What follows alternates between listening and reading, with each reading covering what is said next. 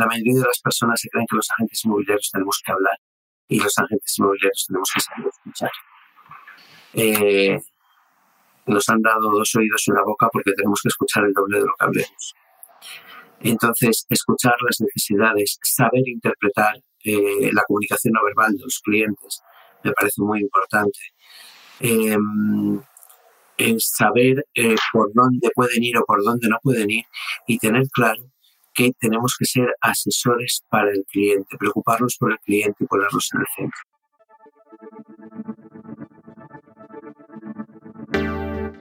Bienvenido a Hablemos de, un podcast semanal para los agentes inmobiliarios que no se quedan con las guías clásicas y buscan refrescar esta apasionante profesión con nuevas perspectivas, ideas y tendencias.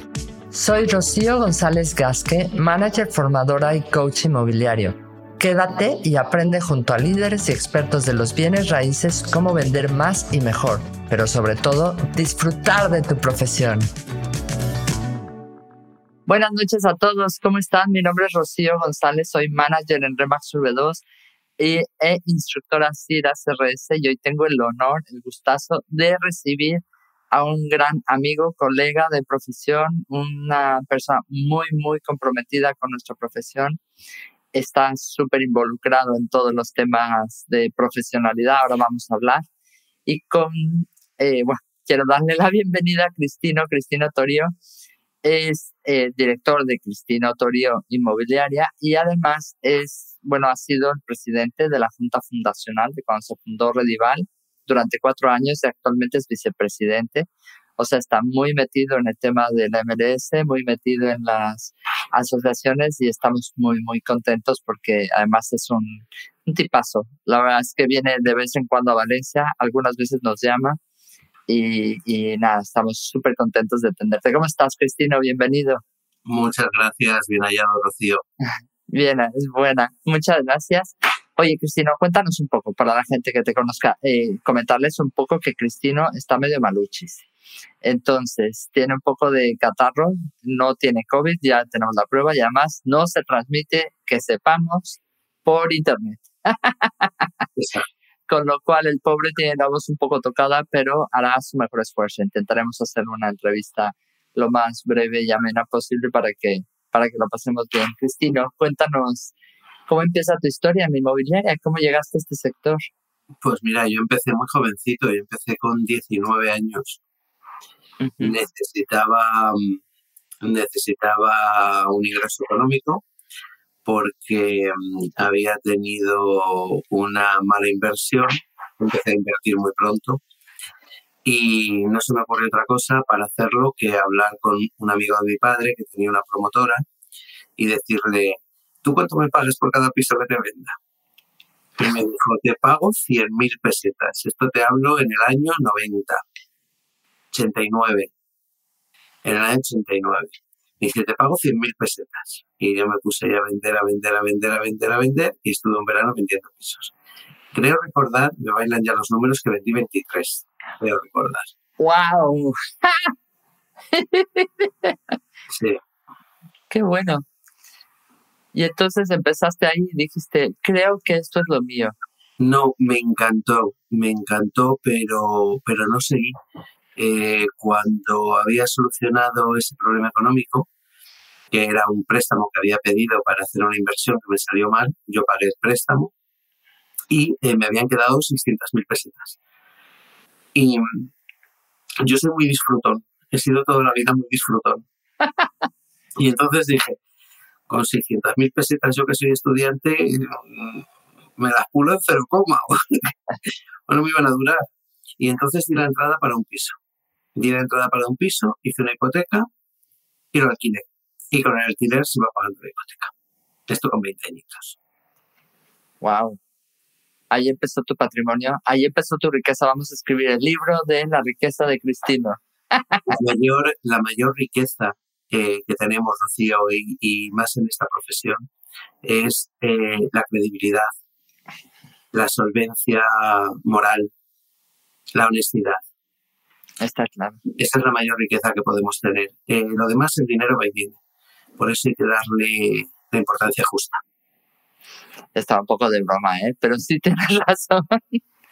tienes razón, tienes razón. Hoy quise específicamente hablar con Cristino porque es uno de los instructores de la certificación AIR que eh, mi oficina, fíjate que yo estaba muy al principio un poco reacia y mi oficina creo que es la que más agentes certificados AIR tiene. y Cristina específicamente nos habla de la exclusiva y me gustó mucho, me gustaron mucho sus vídeos, su explicación. Y dijo, oye, vamos a hablar un poco de la exclusiva porque al final este canal es para agentes inmobiliarios y para gerentes inmobiliarios que están y que buscan un poco, pues, eh, digamos, refrescar sus ideas, sus conceptos, ¿no? Entonces, eh, hoy en día, para muchas personas está siendo especialmente complicado captar viviendas, ¿vale? ¿Por qué? Porque hay menos viviendas en el mercado, hay un mercado donde los compradores están comprándolo todo, me lo llevo todo, y claro, es más complejo, ¿no? Entonces, eh, ¿cuál crees, Cristino, que sería el mejor medio para, para captar, para captar exclusivas, para captar propiedades?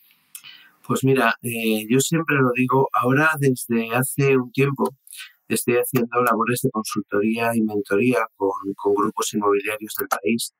Lo venía haciendo desde hacía años en Sudamérica, en Perú y en Argentina, y ahora lo estoy haciendo en España. Y siempre les digo lo mismo, que depende de la gente. Eh, creo que es un error por parte de muchas inmobiliarias intentar imponer un sistema de trabajo X.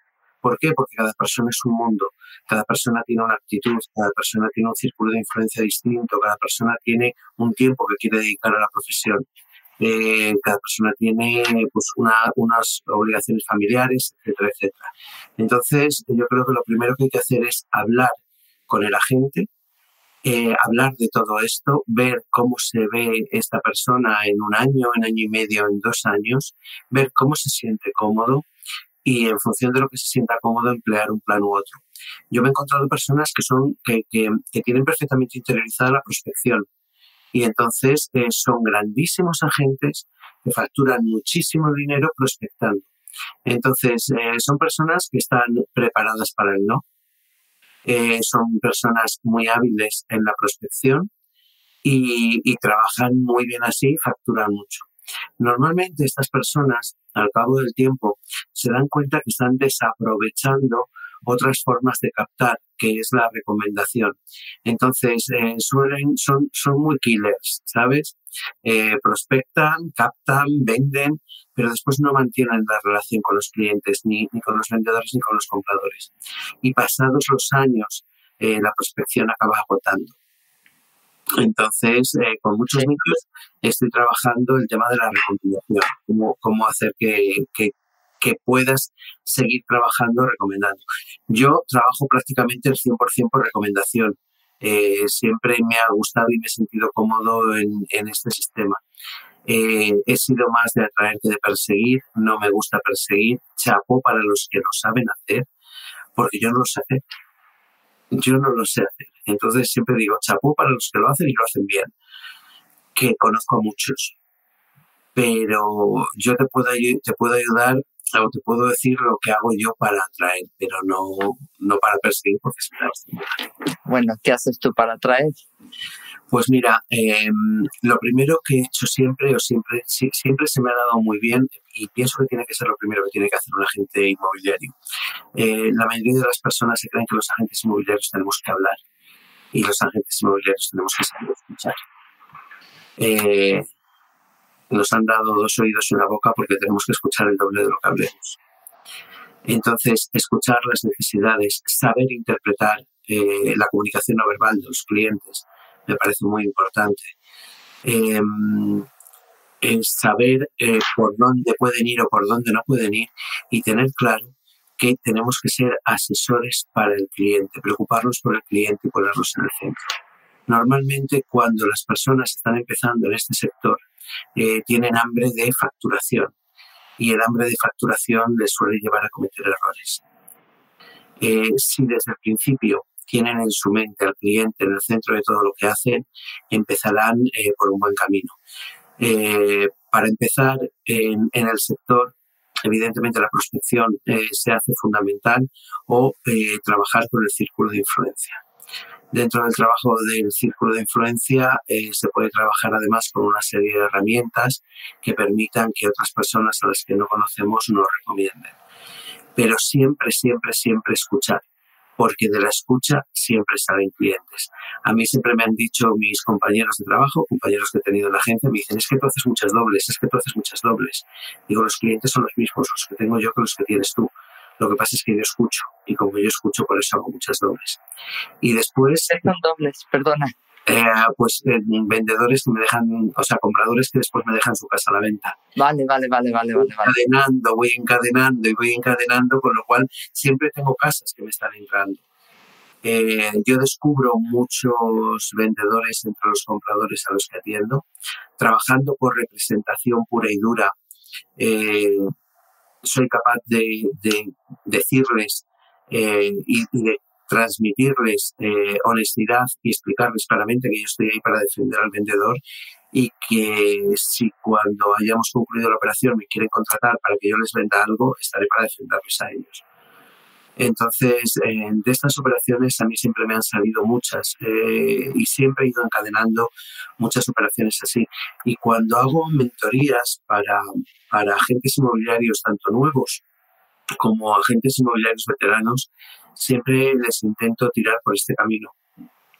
Porque es un camino que te permite eh, tener captaciones recurrentes, siempre. En cualquier tiempo, da igual, en tiempos buenos, en tiempos malos, en tiempos de exceso o en tiempos de defecto de, inventario. Es verdad, al final es eh, hacer, masterizar el trabajo del agente inmobiliario, ¿no? Ah, saber escuchar, saber entender eh, me tocó estar en una entrevista donde eh, un cliente nos comentaba algo de su situación y el agente contestaba algo como totalmente diferente a lo que nos estaba contestando, comentando el cliente y es como, wow, cuidado, porque si no estás tomando en cuenta esto que te está diciendo el cliente es muy importante.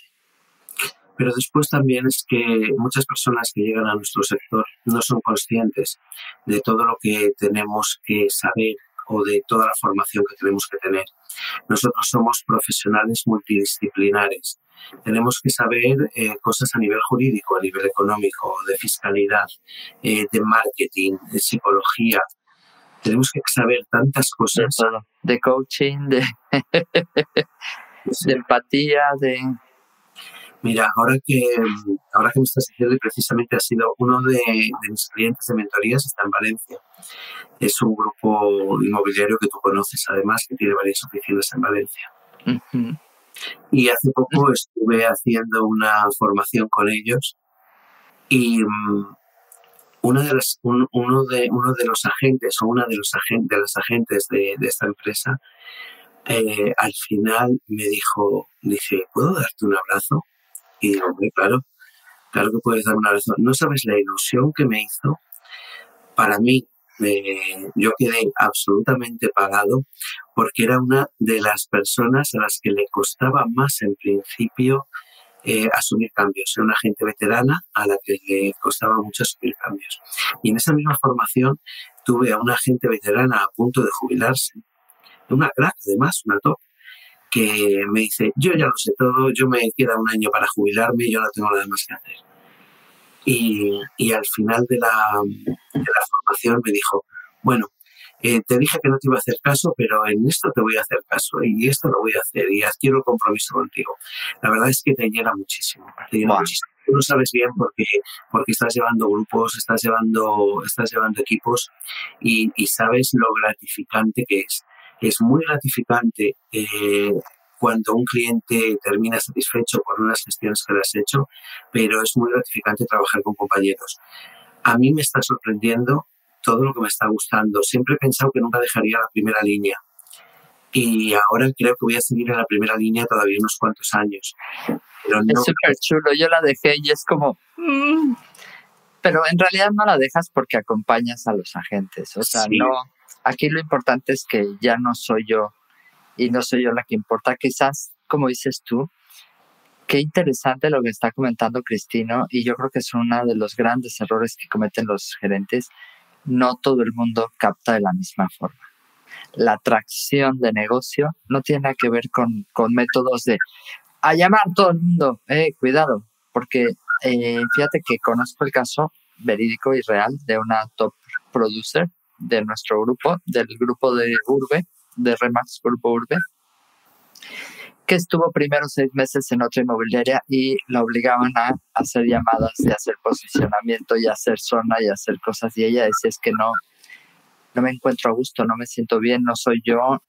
Seis meses, producción cero, ¿no? Y cuando vino a la oficina, hablo con Ricardo, no, está aquí, está en Madrid, hablo con Ricardo, mi broker, y, y le comentó, es que mira, sé que me gusta esto, sé que tal, pero me están obligando a, hacer esto, este tipo de prospección y no va conmigo y dijo, pero tú mm, has estudiado, eh, ella estudiado arquitectura, has estudiado arquitectura y no tienes amigos de la escuela, hombre, por supuesto, y de tal y cual, y pues háblale a tus amigos. La chica de verdad que le va muy bien, está facturando un montón, pero sobre todo está siendo súper feliz porque está haciendo el negocio a su forma, a su estilo, ¿no?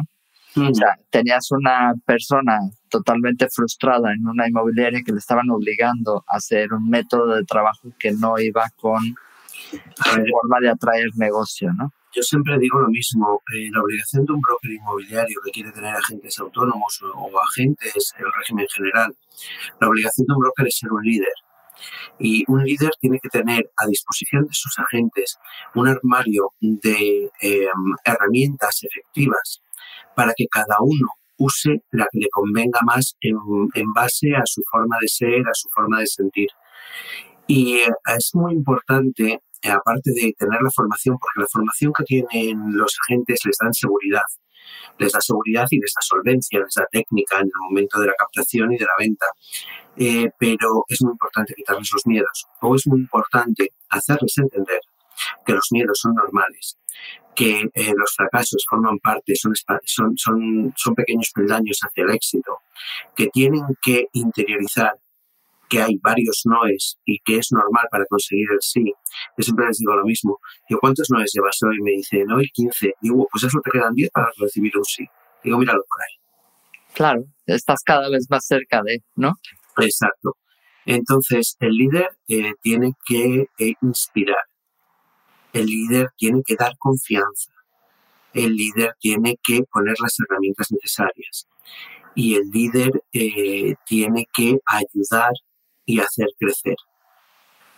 Mm, igual que nosotros cuando trabajamos como agente inmobiliario eh, tenemos que entender a los, escuchar a los clientes, los líderes tienen que escuchar a los agentes.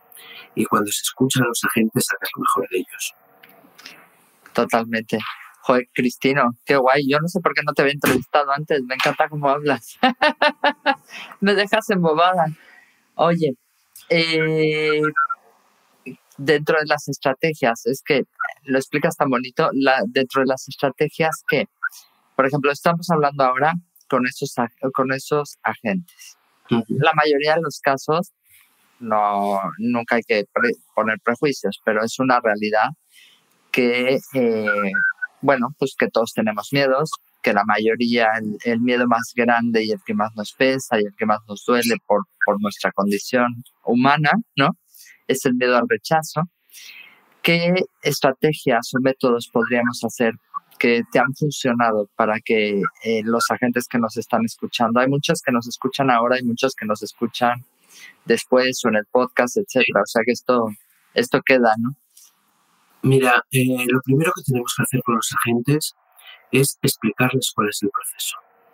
Y te explico. Y voy a ser muy gráfico, quizás siendo demasiado... Oh, no me sale la palabra ahora. te lo voy a poner como un ejemplo. No. no, lo digo de broma, porque además ese es uno de los principales errores que cometemos, querer terminar las frases. Imagínate que eh, cualquiera de nosotros tenemos una enfermedad grave, un cáncer, por ejemplo. La mejor forma de luchar contra él es saber cuál es el proceso. Saber cuándo lo vamos a pasar mal. Saber cuándo vamos a evolucionar de forma positiva. saber cómo tenemos que, pasar esos momentos difíciles, eh, quizás cuando una quimio nos sienta mal. Eh, en el proceso de un agente inmobiliario es lo mismo. Eh, salvando las distancias, insisto, salvando las distancias, piensa que muchas personas que entran en este sector y entran con la perspectiva de que cuesta poco simplemente enseñar una casa y poco más y ganar mucho dinero, eh, entran con unas perspectivas que son falsas.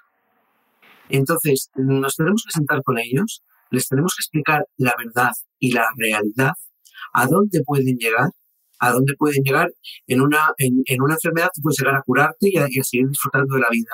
Bueno, pues en, como un agente inmobiliario puedes llegar a tener una solvencia económica importante, pero sobre todo vas a poder llegar a disfrutar de tu tiempo y de tu trabajo.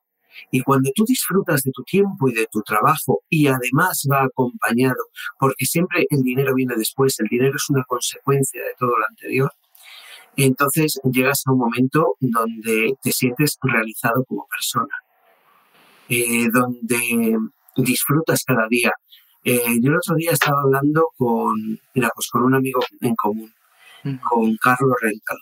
Mm, y pasé el día con él en Madrid y entonces me llama pronto por la mañana y me dice, Cris, ¿dónde estás? Y le digo, pues estoy en el hotel, me voy a Plaza España, te veo ahora allí. Y me dice, ¿cómo estás? Digo, Carlos, digo, estoy tan bien, digo, hace un día tan bonito, me he dormido tan bien y me he levantado tan contento. Y me dice, ¿te has tomado algo? y le digo, de verdad, Carlos, que no. Claro, digo, es que yo me levanto así de serie. O sea, el 85% de los días me levanto así de serie porque tenemos que eh, ser agradecidos con lo que tenemos, ser agradecidos con lo que estamos viviendo y ser el espejo para personas que están empezando, que, crea, que vean que, que pueden llegar a esto. Que de verdad es, es una maravilla, porque levantarte contento, ir a la oficina contento, eh, tener la sensación de que no has perdido el día cuando llegas a tu casa, que has ayudado a mucha gente y que lo has disfrutado y que además tienes mucho trabajo y el día se te pasa rápido porque no paras y, y, además pues que tengas una compensación económica que te permita tener una vida bastante cómoda. Qué guay, me ha encantado. Eso es, tenemos que salir de serie motivados. Sí, siempre. Que venga, que venga de serie el estar agradecido, sí. Es curioso eh, y también es una frase de mi broker que dice mucho que cuando una gente le va bien es gracias a él y cuando una gente no le va bien es por culpa de nuestro, ¿no? Entonces, es importante lo que te decía antes, conocer el proceso y conocer que para llegar ahí tienes que pasar por momentos difíciles y tienes que pasar por rechazos y tienes que pasar por angustias y que te tienes que saber que tú cuando estás empezando en este sector eh, no tienes que hacerlo todo de forma autónoma, sino que seguramente para eso tienes unos apoyos en tus respectivas agencias de personas que están especializadas en lo que sea y que te van a ayudar y que no tienes que mentir nunca, ni tienes que hacer ver a los clientes que sabes más de lo que sabes. Simplemente no pasa nada por decir, eh, no se preocupe, esto mm, no lo tengo claro, pero lo voy a consultar porque para eso en nuestra agencia tenemos especialistas en esto, en esto, en esto otro. Eh, transmitir la confianza se transmite desde la escucha, desde la honestidad y desde el tener al cliente en el centro de todo lo que hacemos. Insisto, lo demás viene por añadidura. Lo, cuando vamos buscando la operación fácil, el dinero fácil, vamos a acabar cayendo, porque es un, es un luchar todo el día. Eh, es un luchar todo el día, todo el día, todo el día y nunca te puedes relajar si quieres mantener números. y, lo, y, lo, agradable es relajarte y mantener números. Y puede ser también eh, un poco a colación de lo que estás comentando. Eh, me ha pasado ver agentes que tienen o no éxito, que la gente que no tiene éxito siempre está mirando el, lo que está ganando o dejando de ganar, o lo que puede ganar o dejar de ganar. Entonces, no está enfocado en, en realidad, como dices tú, no está enfocado en el proceso, no está enfocado a si quiero tener solvencia, necesito tener estos ingresos mensuales. Para tener estos ingresos mensuales necesito contactar con tantas personas. Que las personas me recomienden, que hablen de mí, que digan, oye, eres la mejor opción o la mejor elección. Es como el, el tiempo que ocupa en tu mente uno u otro pensamiento mm, se contrapone. Entonces, si estás muy enfocado en, ¿y esto, esto cuánto me voy a quedar yo versus cuánto voy a, o sea... Y después yo me he encontrado con agentes también que empiezan y que se creen que lo saben todo y que se creen que nadie les va a enseñar nada. Y hay pobrecitos, los golpes. bueno, la vida se encarga a todos, me incluyo, de darnos de vez en cuando unos buenos sopapos para decir, ven acá que también eres mortal. Oye, mira, eh, como esta es una entrevista en vivo, me encanta saludar a la gente que está por aquí. Eh, está Tony Torregrosa, ese, saludos a los dos. Gracias, Tony. Saludos Tony también.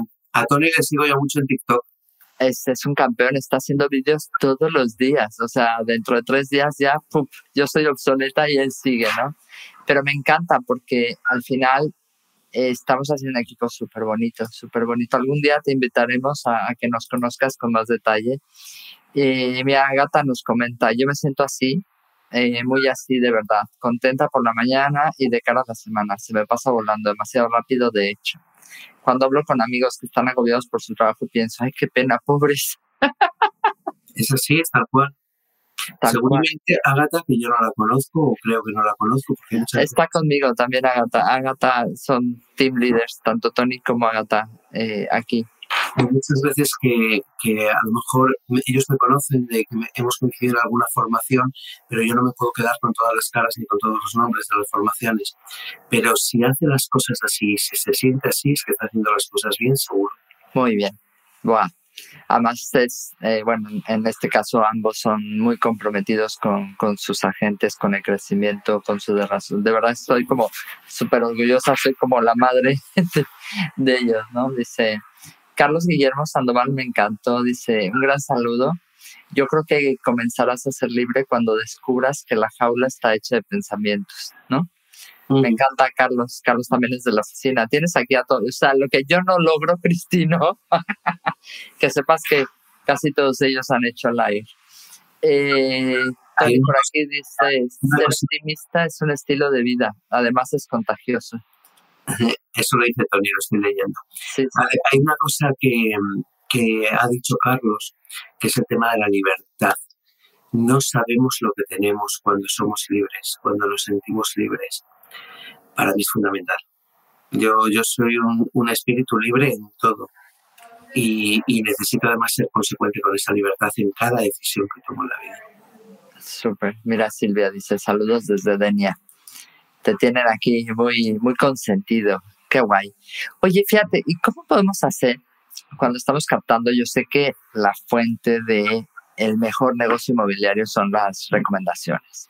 Y eso podemos hablar un poquito más adelante, pero me gustaría pensar en todos esos propietarios que necesitan nuestra ayuda, pero que la rechazan, que te ponen, no quiero saber de agentes inmobiliarios porque seguramente podrán haber pasado por alguna que no pues trabajaba bien, ¿no? Tú sabes, para esos, para esos, y porque en un momento de mi vida eh, yo mm, me sentía mal por el rechazo y, algunos clientes me rechazaban y decía, digo, pero si, si, yo voy a ayudarles, si yo les voy a dar lo mejor, ¿por qué me hacen a mí esto? No, no me lo explicaba. Y entonces, eh, hace años, eh, empecé a hacer lo que yo llamaba los seminarios de vendedores. Y entonces eh, hacía una reunión, una, hacía una distribución de flyers en mi barrio y después llamaba a todas las personas que estaban vendiendo su casa de forma independiente. Y les decía, hola, buenos días, eh, ya hemos visto que tiene su casa a la venta, pero muchas veces ustedes como particulares cometen errores. vamos a hacer una sesión, yo la hacía en el centro cívico de mi barrio, y decía, donde les vamos a contar los secretos de las inmobiliarias para que ustedes lo hagan bien y obtengan el eh, las mejores condiciones de venta de su casa. Y además, eh, lo hacemos de forma gratuita. Lo vamos a hacer tal día, en esta hora, pero eh, tenemos un número limitado de personas a las que, pueden ir. ¿Quiere que tome nota y, y, hable con usted y tal? Entonces tomaba nota, les registrábamos, iban. En cada sesión tenía unos 30 personas que estaban vendiendo o que habían pensado vender y durante un tiempo unos 20 agentes inmobiliarios que me visitaban en Valladolid para ver cómo hacían los seminarios. Buenísimo, es verdad, yo me acuerdo de eso, que lo oían un emocionate. Sí. Y entonces eh, eh, cogía y yo me subía a la tarima y lo que les explicaba es todo lo que hacíamos. Todo lo que hacíamos para conseguir vender su casa en las mejores condiciones de mercado y en el menor tiempo posible. Y además les explicaba eh, toda la formación que teníamos para saber negociar. Y además les explicaba cómo para obtener las mejores condiciones teníamos que atraer a muchos compradores y que estábamos especializados en eso. Y les hablaba del homestaging, y les hablaba del storytelling, y les hablaba de tantas cosas que forman parte de nuestro plan de marketing y que ellos desconocen. De, por supuesto, de una visita virtual, eh, de un buen vídeo, de una buena fotografía profesional, el por qué la fotografía profesional tiene que ser así, de cómo se hace una visita a, una casa con compradores y se daban cuenta de que estaban cometiendo tantísimos errores que cuando terminaba el seminario eran ellos los que venían a mí para contratarme. Eso era al final lo que yo buscaba con estos seminarios. Entonces, eh, para mí durante años eso ha sido una fuente de atracción importante en vez de llamarle querer hacer lo mismo con todos, es preparar ese, me acuerdo perfecto, hace años que no lo, escuchaba, pero yo creo que puede ser súper interesante hoy por hoy. Sí, sí, lo dejamos de hacer precisamente por el tema del COVID, porque hasta el COVID lo estábamos haciendo. Mm. Y, y, era, era como hacer una presentación de servicios general para todos, y después cuando salían, eh, muchos en el mismo momento, o sea, yo me bajaba de la tarima, entonces fumaba, hoy he dejado de fumar hace tres años. Yo salía afuera a fumarme un cigarro. Y en lo que me estaba fumando cigarro se iban acercando, ¿sabes? Y decía, bueno, pues llame mañana, o, quedamos, o ya voy apuntando fechas y tal. Y entonces de ahí, de esas sesiones, siempre me salían seis, ocho, diez, hasta doce captaciones en función de donde hiciera los seminarios. Pero es que eh, al cabo de seis meses, ocho meses, me venía gente que me había visto en un seminario, que eran personas que habían asistido porque se estaban planteando vender su casa, pero aún no había llegado el momento. Y cuando llegaba el momento, se acordaban de mí y venían a hablar conmigo.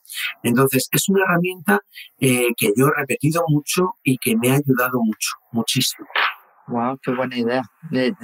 Fue muy buena idea cuando la sacaste al mercado, pero ahora no, deja, no hay tantas propiedades a la venta, pero sí hay, hay algunos propietarios que efectivamente, y es que ves barbaridades, ¿no? De eso. Mira, saludos desde Salamanca, de Eva. ¿Cómo estás, Eva, bonita? Estamos aquí, todos los amiguetes. Bueno, oye, de referidos hablemos un poco.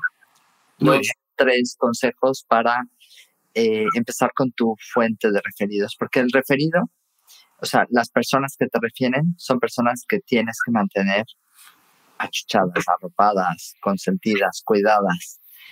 ¿Qué, ¿Qué, trucos nos recomiendas en ese sentido? Mira, lo más importante para que una persona te refiera es que sepa que va a quedar bien cuando lo hace. O sea, tiene que tener la seguridad de que tú eres la persona adecuada para vender la casa suya de sus amigos. Quien mejor te va a referir va a ser una persona que te haya probado como agente inmobiliario. O sea, yo mis mayores referidores son mis clientes, ¿vale? Eh, esto es muy importante. ¿Por qué? Porque cuando estamos eh, a nivel social en un grupo de amigos, pues nos gusta decir, pues mira, me he ido de vacaciones a tal sitio y he pillado un hotelazo que te mueres a un precio espectacular. Igual eh, les mola decir, coño, he hecho esta operación inmobiliaria y me ha atendido esta gente que es espectacular y yo te lo recomiendo y tal y cual. Entonces, esos son tus mayores referidores, los que saben o los que te han probado y saben que, lo vas a hacer bien y que van a quedar genial con sus amigos. Eh, pero después, pues mira, puedes tener referidores en tu barrio, eh, puedes hacer eh, un poquito de trabajo con comercio de proximidad, y hacer cosas juntos con ellos. Puedes em, hacer, eh, tener referidores que sean profesionales con los que trabajas. Pueden ser abogados, pueden ser administradores de fincas, gestorías, etcétera, etcétera, etcétera. Eh, evidentemente, unos de los mayores referidores tienen que ser nuestros propios compañeros de trabajo. O sea, eh, que cuando tengan un referido en Valencia, en Alicante, en Murcia o en Huelva, se den cuenta de nosotros. Si es Valladolid, eh, le salga mi nombre primero. Y si es Valencia, el mío. o el de Tony o el de Agatha, que son los que están aquí, que en realidad son ellos los que hacen las. Entonces, es algo que nos tenemos que curar. Y eso nos lo tenemos que curar con eh, nuestra imagen personal. Eh, no podemos ser agentes secretos. Nos tienen que conocer, ¿no? Sí. En México hay un dicho, bueno, me imagino que es español, claro, pero se dice mucho en México que es santo que no es visto, no es adorado. Totalmente. Es así. Lo que pasa es que muchas personas eh, que han estado en nuestro sector no se sentían orgullosos de ser lo que son. No se sentían orgullosos de ser agentes inmobiliarios porque a lo mejor eran meros intermediarios y a lo mejor tenían la sensación de que ellos mismos no ayudaban, sino que se quedaban con una comisión. Hay una diferencia importante entre que nos sintamos profesionales que cobramos unos honorarios o que nos sintamos comisionistas o intermediarios que cobramos una comisión. Cuando nos sentimos intermediarios, en muchas ocasiones eh, nosotros mismos no somos conscientes o no aportamos valor a las relaciones comerciales y entonces queremos ocultarlas. Cuando somos profesionales, sabemos lo que aportamos, estamos orgullosos de ello y entonces no tenemos ningún problema en decir a qué nos dedicamos, qué es lo que somos y además estar muy orgullosos de ello. Yo por formación eh, soy, abogado, pero... y, y, tengo un máster en Derecho Comunitario. Yo he trabajado en, en alguna institución comunitaria. Pero cuando me dicen algo, yo me sale del alma decir que soy agente inmobiliario.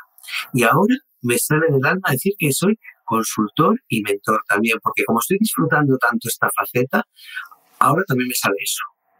Wow, qué chulo. Es, es verdad, además es tan apasionante una cosa como la otra. No hay nada como ayudar a los demás. No hay nada como ayudar a los demás a crecer. Oye, Teresa, mi compañera, dice, yo también estoy. por aquello de los referidos, ¿verdad, Teresa? Lo sé. no, ella también acaba de hacer el AIR, ¿ves? Tienes aquí muchos fanáticos a raíz de, esos cursos. ¿Te das cuenta cómo dando recibes? O sea, al final tú haces esos cursos eh, no por un tema económico necesariamente, sino por un tema de esto tiene que salir adelante, tenemos que eh, dignificar nuestra profesión, tenemos que crecer, etcétera. Y qué bonito es que cuando has hecho ese esfuerzo y ese trabajo, porque el curro te lo pegaste, o sea, realmente el trabajo lo hiciste. muchísimo tiempo. Además, eh, a mí me gusta ser siempre honesto con todo y con todos. El, el curso AI fue una idea que salió en Santander en el año 2017 y la idea fue de Vicente Beltrán, eh, que dijo, dice, yo creo que FAI tenía que trabajar por aquí. Eh, él dio la idea, eh, desde FAI estuvimos trabajando durante mucho tiempo. Yo fui la persona encargada de, sacar AIR durante años, eh, de trabajar y de luchar, de elegir a los instructores, de pedirles que lo hicieran gratis, porque no había dinero para hacerlo, pero que se vincularan por cariño y por amor a la profesión. Y la verdad es que creo que hemos hecho algo muy bonito algo muy bonito que, bueno, que tiene un coste mínimo en el mercado porque ahora ya, antes eran seis módulos, salían como seis módulos, ahora ya son seis módulos. Y creo que es algo muy bonito que sigue ampliando el tiempo. Ya nada más falta un curso mío ahí, pero bueno, no, no es cierto. siempre, siempre ah, No, estoy de broma, estoy de broma. Oye. En, su día estuve cuatro años en la directiva de FAI, ahora ya no lo estoy, pero bueno, siempre puedes Tienes muy cerca a la presidenta. Nunca, nunca estoy en el momento de... No, no es verdad, no es verdad. estoy, con mis proyectos y no me cabe la vida. No, no tengo más minutos en mi vida.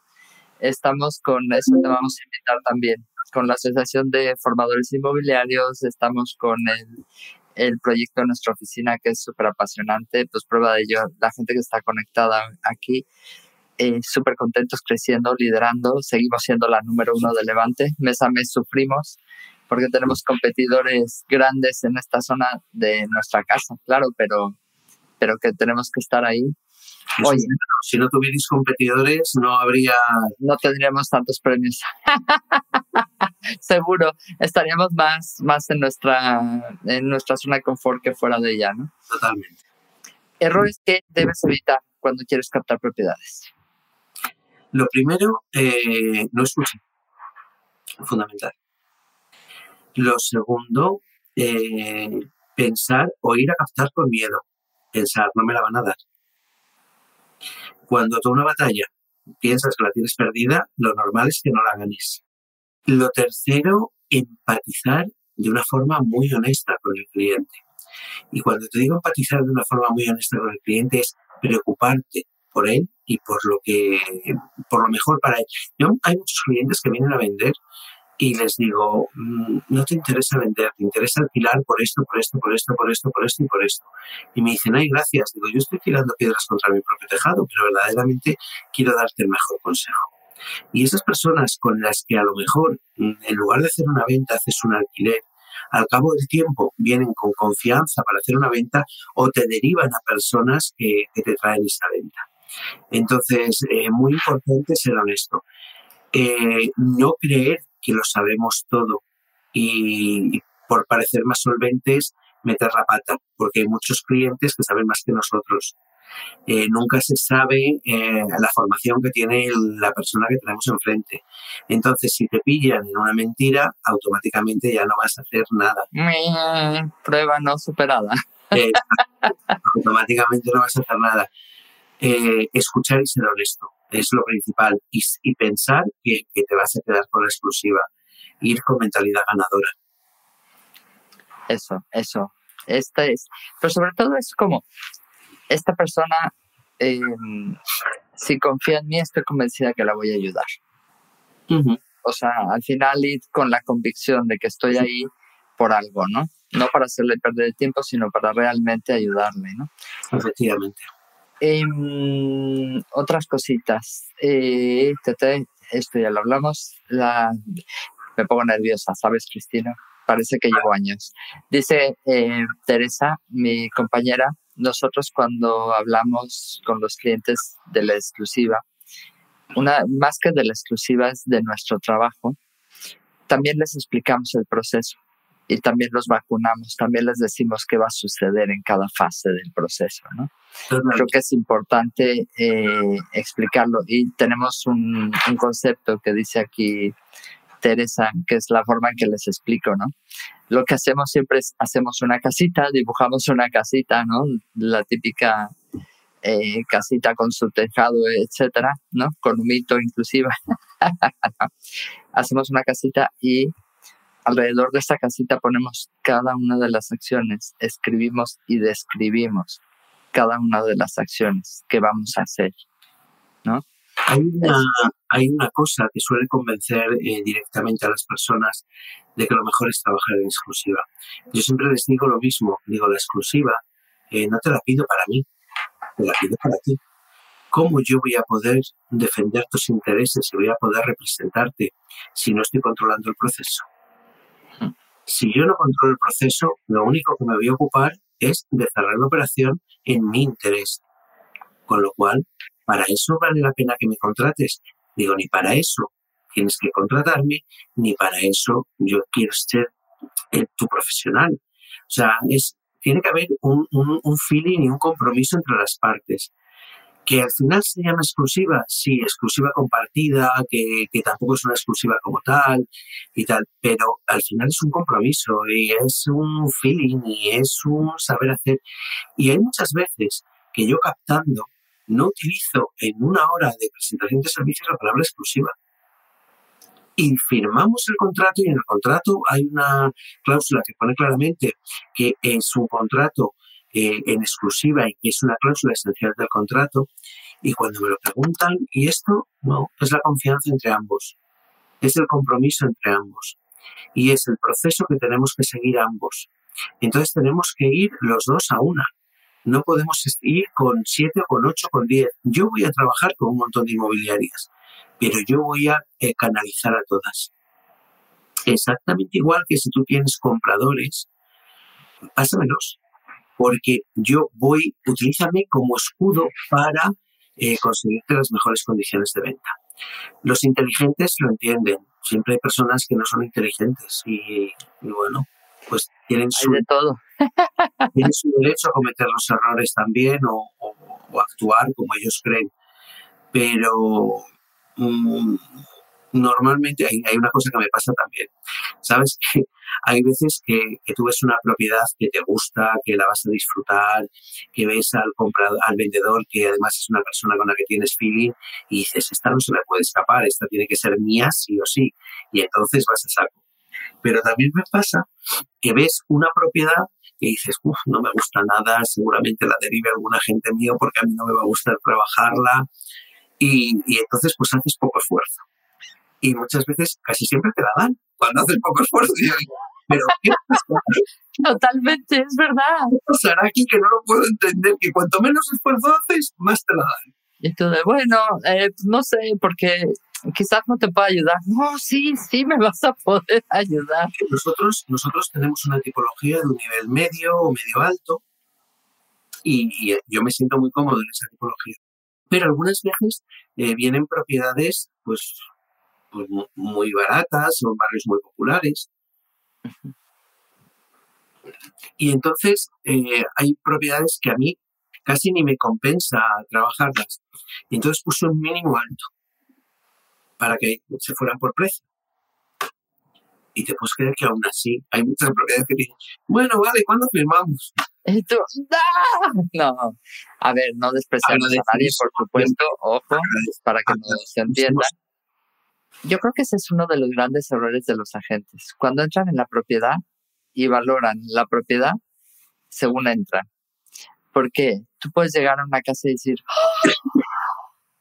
el chalet de mi vida, wow, yo quiero vender esto, por favor.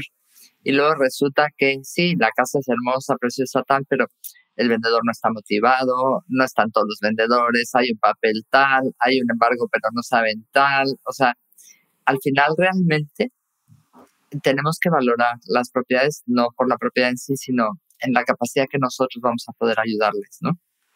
Bueno, yo hubo una propiedad, la más difícil que he vendido nunca, que me costó hacer la venta un año y medio. Wow. Un año y medio. Era una persona recomendada por una persona que tú y yo conocemos mucho. Tun, tun, tun, por mucho, la conoces muchísimo. Vale, pues no lo, no lo sigas contando que la gente se va a enterar. No, es cierto. Voy a contar el caso. Y me traen una vivienda que estaba en una buena parcela, la vivienda, bueno, necesitaba una serie de reparaciones y tal, pero cuando me pongo a mirar todo, me doy cuenta que no existe eh, titularidad de la parcela a nombre de las personas que quería vender. La parcela la había comprado hacía 25 años y no guardaba ningún documento. Había construido una casa que no tenía fin de obra. Y quería que se la vendiera ya. Y me costó hablar con el promotor. Justo cuando hablas con el promotor, lo primero que te dice, no guardamos, no, no guardamos nada de hace 25 años suplicarle que por favor eh, lo hiciera, que si no íbamos a empezar con requerimientos judiciales, que no iban a ser agradables y tal, presionar un poco por ahí. Conseguimos que el promotor nos firmara, eh, nos reconociera que se había comprado la, la parcela en ese tiempo. Pero es que en, el tiempo este, el señor eh, compró la parcela cuando estaba casado y se había divorciado. Ay, no. Entonces, claro, se había divorciado. En el, en el acuerdo de divorcio ah, se había asignado él la titularidad de la propiedad. Pero al poner la parcela a nombre del. Tuvimos que poner la parcela a nombre del matrimonio. Y antes de que notificara el catastro a otra parte que se había puesto la parcela a su nombre, e inscribir la disolución de las sociedades gananciales para volverlo a poner automáticamente en registro a nombre de, esta, de este señor. Hacer el fin de obra y poder vender. Esto de verdad fue muy tedioso, de Dios. pero, pero me dejó muy buen sabor de boca, porque el vendedor valoró todo el trabajo que se había hecho. Buah, eso es espectacular, espectacular, la verdad es que sí. La mayoría vienen así. vienen de ese estilo, ¿no? Oye, el tiempo se nos ha venido encima, la verdad es que estoy disfrutando un montón, un montón la entrevista. Y quería comentarte, como el tema de las mentorías me encanta, eso ya te lo preguntaré más a detalle porque inclusive podemos hacer una entrevista específica de eso, pero a la gente que quiera contactar contigo, que quiera saber esto de las mentorías y demás, ¿cómo puede hacer? ¿Cómo puede llegar a ti, Cristina? ¿Dónde, dónde te encuentra? Mira, yo soy tan transparente que doy mi número de teléfono. O sea, así de claro, no tengo Esto se queda en YouTube y en todo, ¿eh? Yo aviso. no tengo problema. Eh, pero me pueden localizar en Facebook, en Instagram, en mi correo electrónico, cristino arroba inmueblesexclusivas.com pero que de verdad no tengo ningún problema para dar mi número de teléfono. Bueno, si me mandan un correo, yo se lo doy. que te manden un correo. y lo hablamos. Que hoy en día el pirateo está tremendo. Sí, lo hablamos tranquilamente, no, no hay mayor problema. Sí que te digo eh, una cosa, tampoco yo soy un consultor al uso o un mentor al uso. Y te explico por qué. Eh, esto lo saben todos mis clientes, además. Eh, yo jamás he hecho publicidad de lo que estoy haciendo y gracias a Dios. Gracias a Dios tengo la agenda llena. Eh, el otro día me llama una persona a la que conozco, es una persona que tiene tres inmobiliarias, y me dice, Cristino, me gustaría hablar contigo para, para contratarte para hacer consultoría y mentoría. Y le dije, digo, mira, digo, yo ahora no puedo porque solo trabajo con cuatro grupos, no, no tengo tiempo para más, no quiero renunciar a mi actividad principal tampoco, a seguir siendo agente inmobiliario y entonces no tengo para más, digo, podemos hablar a partir de 2023, que sé que, que voy a tener una reposición. Y después siempre hago lo mismo, y es eh, mantener una entrevista con ellos y decirles, vamos a ver si estamos seguros de lo que vamos a hacer, si vosotros os sentís cómodos conmigo, si yo me siento cómodo con vosotros, cuáles son los objetivos que perseguís. la filosofía es similar, ¿no? creo que es importante. Exacto. Y entonces hay con personas que, que fluye todo perfectamente y hay con personas que es más complicado que fluya. Pero, pero digamos que no, no es una actividad que yo tenga súper abierta porque al hacerlo de una forma muy artesana, pues, pues no. Pues vas aprendiendo también. No, puedo hacerlo mucho más así. Hay una cosa que te quiero decir que yo siempre les digo a todos. Digo, recordad que nosotros somos artistas, porque esta profesión es un arte. Esta profesión es un arte. Tenemos que saber y que tener muchos conocimientos, ser capaces de eh, encadenarlos todos unos con otros y además ser buenas personas para tener éxito. Me encanta. Me acuerdo que sentir esto es un oficio que a mí también me gustaba mucho esa definición, pero yo creo que sí que somos un poquito artistas, un poquito artistas. Además estamos dispuestos a hacer cualquier cosa. Hay mucha gente que digo, pero ¿qué cosas hacemos más raras? Buah, no lo sabes tú bien, desde barrer hasta... bueno. Hasta esperar a que venga el primo para entregar las llaves o no sé qué, o ir a dejarle las llaves de la puerta de la piscina.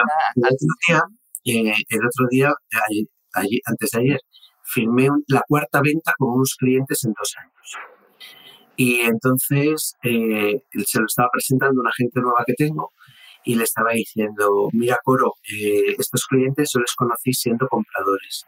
Y es verdad, yo les vendí un chalet a ellos siendo compradores. Entonces eh, me lo compraron en el momento, la verdad que tenía mucha cola, tenía muchas personas detrás eh, en el momento me dijeron, yo lo quiero, digo, mira, yo tengo que enseñárselo a todos y ver cuál es la mejor opción.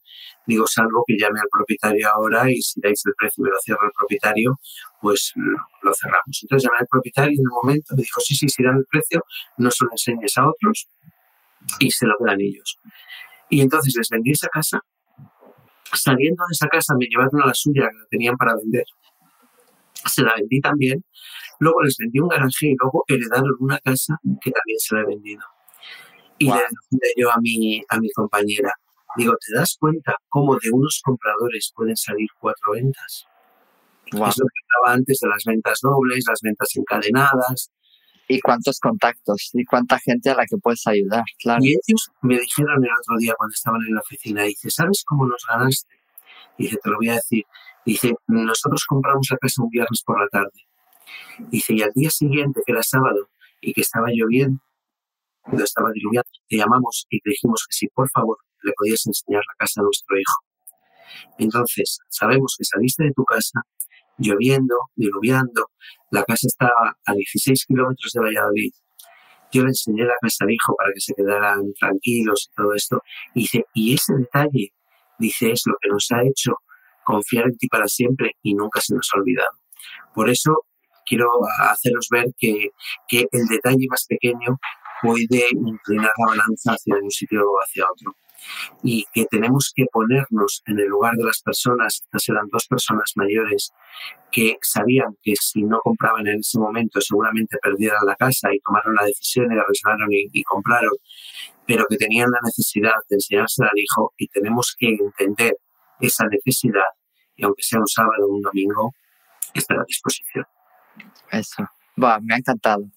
Me ha encantado, Cristino, de verdad ha sido un ratito súper especial. No sé lo que pensarán nuestros amigos, la gente que está conectado, pero qué bonito. La verdad es que eh, al final es, tenemos que estar súper orgullosos de nuestro trabajo porque realmente ayudamos a las personas a conseguir sus sueños a deshacerse de problemas, a conseguir sus sueños y a trabajar. Te agradezco muchísimo de nuevo que, que hayas aceptado la entrevista. Nos costó coordinar horarios y demás, pero bueno, ya estamos aquí y de verdad que yo creo que has aportado muchísimo valor, que es lo que realmente me, me gusta de esto. Gracias, Cris. Y siempre a tu disposición. Gracias, gracias. Un abrazo a todos y nada, terminamos. Gracias por pasar un rato conmigo. Si te gustó esta conversación, déjame una reseña en Apple Podcast y comparte el episodio. Si quieres comprar, vender o unirte a mi equipo, encuéntrame como Rocío Gegasque en Instagram, Facebook, YouTube y Twitter. O visita mi sitio web rociogegasque.com. Mi blog está lleno de tips prácticos sobre cómo vender, comprar y tener éxito en la industria. Nos escuchamos en el próximo episodio de Hablemos de. Si estás listo para expandir tu mente, mejorar tus prácticas drásticamente y estar a la vanguardia del mundo inmobiliario, esta es tu casa.